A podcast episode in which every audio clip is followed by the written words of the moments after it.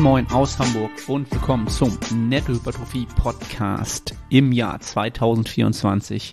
Mein Name ist Arne Otte, der Host der Sendung und ich wünsche euch erstmal ein frohes, gesundes, facettenreiches und natürlich wachstumsreiches Jahr 2024. Wir gehen rein in die erste Episode des Jahres und es soll um die Auswahl an Übung gehen. Darum, wie ihr sinnvoll und produktiv für die Zukunft Übungen auswählt, um maximale Hypertrophie zu generieren. Und da habe ich für euch ein paar Leitlinien mitgebracht, die ich im Coaching mal gerne anwende, wenn ich jetzt in das Programming gehe für Klienten und einfach euch mal hier einen Einblick zu geben, wie es oder worüber man nachdenken sollte, wenn man eine Übung auswählt und wie man diese dann natürlich auch in seine Trainingseinheit integriert, wo man sie integriert und auch wie man das Ganze dann für die Gesamttrainingsstruktur der Woche, des Monats vielleicht auch ähm, implementieren kann.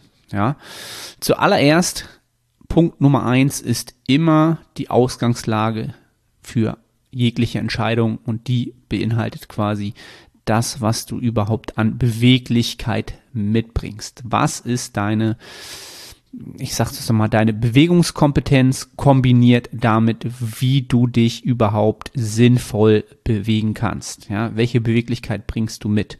Und damit meine ich nicht deine Flexibilität. Ja, deine Flexibilität ist dir von Natur aus gegeben. Ja, da hat jeder Mensch eine unterschiedliche Flexibilität. Ja, ich rede von der Mobilität. Ja, die ähm, welche Mobilität bringst du mit? Ähm, äh, entsprechend im Sprunggelenk, ähm, im Hüftgelenk, ja, im Schultergürtel. Das sind halt alles Faktoren, die davon abhängig sind oder die es abhängig machen, welche Übung du auswählen solltest. Denn wenn du Übung auswählst, ähm, in der du überhaupt gar keine Möglichkeit hast, dich sinnvoll zu bewegen, dann hast du von Anfang an quasi eine ja, eine wenig sinnvolle Entscheidung getroffen, weil du wenig Hypertrophie dafür ähm, rausbekommen wirst, weil du einfach noch nicht oder grundsätzlich vielleicht da gar nicht hinkommst und ähm, dort erstmal die, die Möglichkeit geschaffen werden muss, sich dort sinnvoll zu bewegen. Ja, das mal als, als Grundpfeiler, ja, gegeben, ja. Als zweiter Punkt, ganz klar, der Faktor, kann ich den Muskel, den ich jetzt, auf den ich abziele, ja, die Zielmuskulatur, wie kann ich diese trainieren und wie kann ich entsprechend dafür sorgen, ähm, dass dies optimal geschieht, ja. Punkt Nummer eins hier ist die Ausrichtung der Gelenke, ja. Ist, sind die Gelenke, die ich bewegen will, ja, sinnvoll in ihrer, in ihrer Ausrichtung, ja.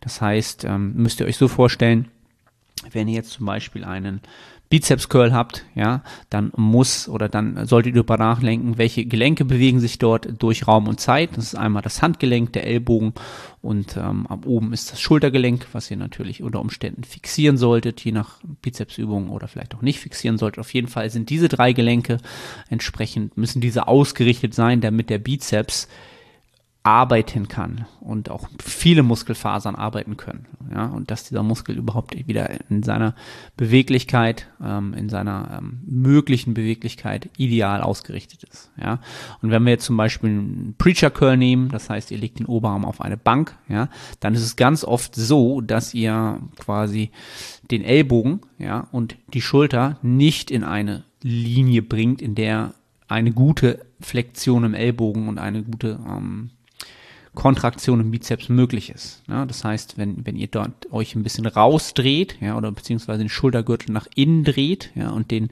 Ellbogen ein bisschen mehr ja, Richtung Innenseite der Schulter, des Schultergürtels dreht, dann werdet ihr hier eine bessere ähm, entsprechende Ausrichtung der Gelenke haben. Ja, und das sollte man halt auch immer bedenken, wenn man eine Übung auswählt. Dann ganz klar Range of Motion, der Bewegungsumfang ist ganz, ganz wichtiger Faktor. Ja. Ähm, kann ich einen möglichst großen Bewegungsumfang nutzen, um möglichst viele Muskelfasern des entsprechenden Zielmuskels zu rekrutieren.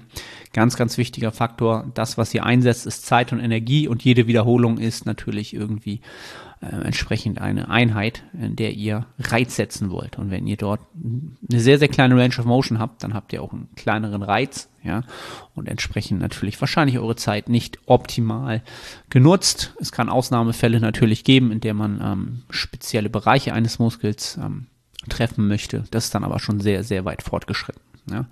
Dann wichtiger Faktor auch die Stabilität. Ja, wie stabil kann ich entsprechend die, den Rumpf ja, stabilisieren und die Gliedmaßen, die ich entsprechend vielleicht trainieren möchte, ähm, dadurch isoliert trainieren. Ja, Stabilität ist ein ganz, ganz wichtiger Faktor dafür, für die ähm, entsprechende, für den Output. Ja, was kann ich an Kraft out outputten, ja, aus, ausgeben. Ja, und dafür ist halt die Stabilität und ähm, auch die ja, ich möchte mal sagen, dass, dass sich stabilisieren, ja, über entsprechende Polster und über die Hände, ja, ähm, ganz, ganz wichtig. Ja. Da sollte immer genügend Stabilität gegeben sein oder es sollte immer ähm, eine Überlegung wert sein, kann ich hier genügend Stabilität generieren, um auch einen sinnvollen Kraftoutput zu generieren. Ja, dann natürlich auch ein ganz, ganz entscheidender Faktor ist die Ausführung an sich. Ja, ist dies eine ähm, eine sinnvolle Ausführung, ist die Technik gut, ist die Bewegungskompetenz da ähm, oder bewege ich einfach Gewicht von A nach B durch den Raum und äh, ja, weiß gar nicht, warum ich das Ganze tue. Das sollte natürlich auch nicht der Fall sein. Die Mind-Muscle-Connection, ja, kommt dann natürlich auch irgendwann mit ins Spiel. Ihr merkt schon an einem deutlich späteren Zeitpunkt, wenn es um die Zielmuskulatur geht, habe ich ja auch schon zu letzten Podcast zugemacht, dass das nicht das aller, allerwichtigste ist. Aber gerade beim Erlernen einer neuen Übung ist dieser Faktor definitiv relevant, denn ihr müsst die Bewegungskompetenz schulen, indem ihr euer Nervensystem mit dem Gehirn quasi schult, den Muskel anzusteuern, die Fasern anzusteuern, viele Fasern anzusteuern und dann halt am Ende diese einzelnen Fasern auch zu einem hohen Grad anzusteuern. Ja. Das sind erstmal die ähm, Faktoren, wenn es um den Zielmuskel geht. Ja, dann sollte man natürlich auch beachten, dass es verschiedene Widerstandsprofile, Kraft- und Widerstandsprofile gibt. Das sind zwei Faktoren, die dort mit reinspielen. Ja, ihr habt einmal eine Kraftkurve, das heißt, wo ist die Kraft, ähm, wo habt ihr am meisten Kraft in der Bewegung und dann gibt es ein Widerstandsprofil. Ja, also die Kraftkurve, die ist vom Muskel abhängig. Ja, jeder Muskel hat ein entsprechendes Kraftprofil und jede Übung hat ein Widerstandsprofil. Ja, und jetzt kann man überlegen, okay, nutze ich zum Beispiel Übungen, die diese beiden Profile aneinander, aneinander angleichen, dann werdet ihr sehr, sehr viel Reiz bekommen über die gesamte Länge des Muskels. Ja, das äh, kommt dann auch überein mit der Range of Motion. Ja, kann man damit auch kombinieren. Oder hat man ganz bestimmt äh, strategisch hier jetzt das Ziel, ähm, vielleicht die gedehnte Position zu überladen ja, des Muskels.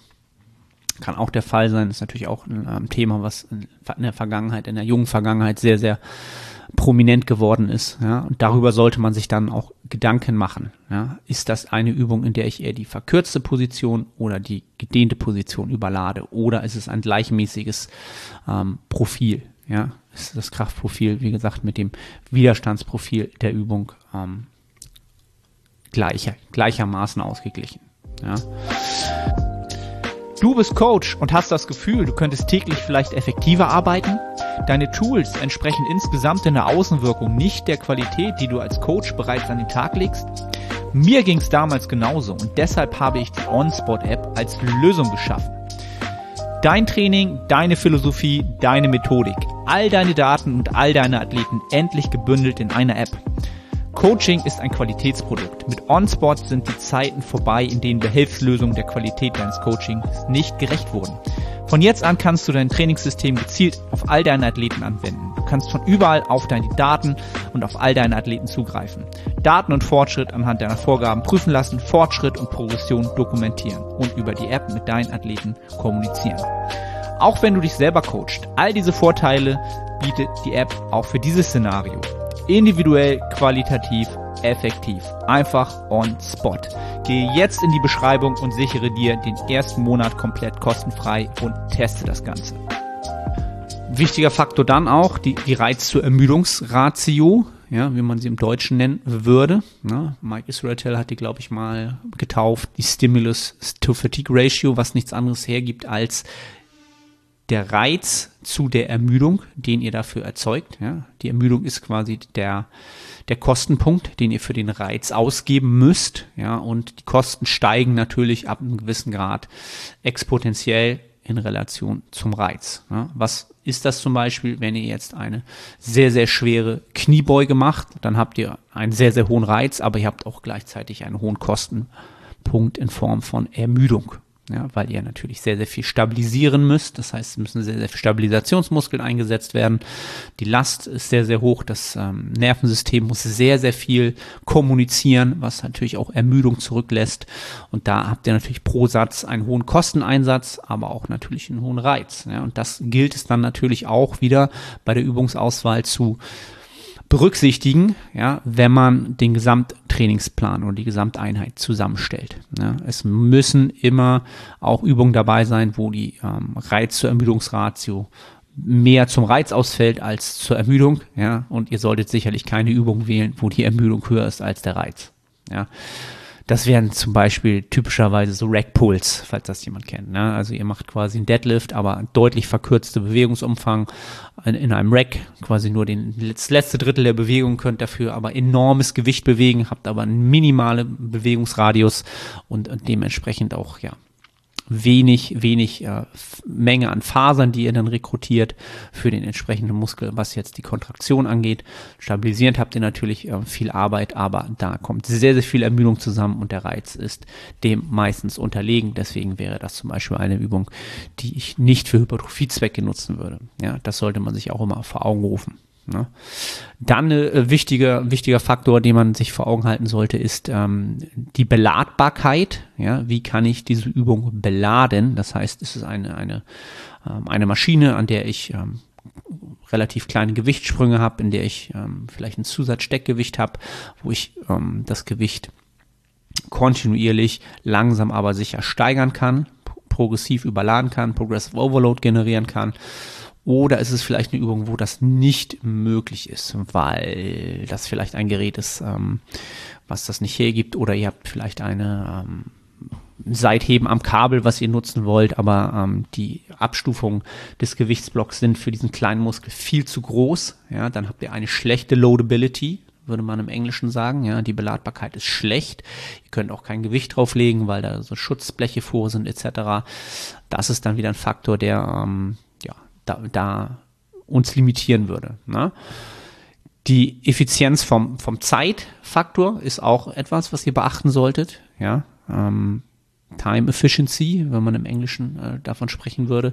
Das heißt, mache ich unilaterale Übungen, mache ich bilaterale Übungen. Ja, unilaterale Übungen kosten natürlich doppelt so viel Zeit, faktisch. Ja, können natürlich irgendwie ähm, entsprechend dafür sorgen, dass man ähm, den Zielmuskel vielleicht isolierter trifft, bestimmte Bereiche des Muskels isolierter trifft. Ist es das aber wert in Relation dazu, dass man vielleicht auch ähm, bilateral einen ähnlich großen Reiz setzen kann? Das sollte man sich auch immer vor Augen rufen. Ja?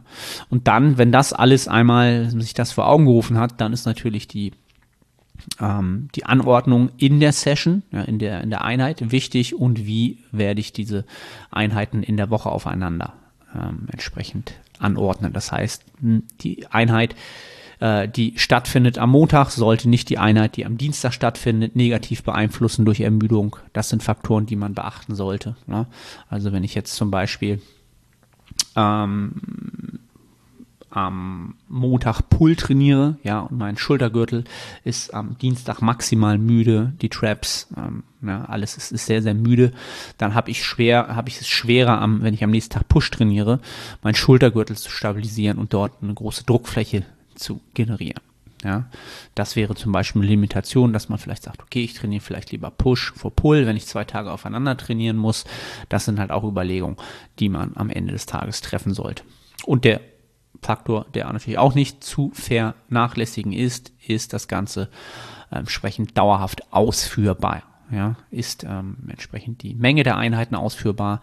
Ähm, Habe ich immer Zugang zu den Übungen oder ist das ähm, eine Maschine, die ständig besetzt ist, wo ich schon weiß, wenn ich in die Einheit reingehe, da werde ich nie rankommen. Ja, dann bringt es auch nichts, wenn es die beste Übung ist, wenn ihr schon wisst, ich werde in der Woche da nie rankommen. Außer ich muss eine halbe Stunde mich anstellen. Ja, das ist nicht äh, dauerhaft durchführbar und das solltet ihr dann auch ähm, entsprechend beachten. Ja. Das mal ein kleiner Breakdown dazu, wie ihr Übungen aussuchen solltet, wenn es um Hypertrophie geht. Ja. Ich hoffe, das konnte euch ein bisschen ein paar Impulse wieder geben in diese Richtung, ähm, wenn ihr mehr davon möchtet oder vielleicht auch ähm, ja, das, die einzelnen Punkte nochmal mehr besprechen möchtet, dann lasst mir Feedback da, ähm, am besten bei Instagram. Teilt natürlich die Folge, wenn ihr ähm, etwas lernen konntet oder euch das weitergeholfen hat. Und ja, ich wünsche euch erstmal ja, einen guten Start ins Jahr 2024. Freue mich über ähm, ja, jeglichen Support. Gerne eine Bewertung da lassen. Ihr kennt das, hilft dem Podcast zu wachsen. Und ich verabschiede mich für diese Episode und melde mich dann kommende Woche wieder. Bis dann.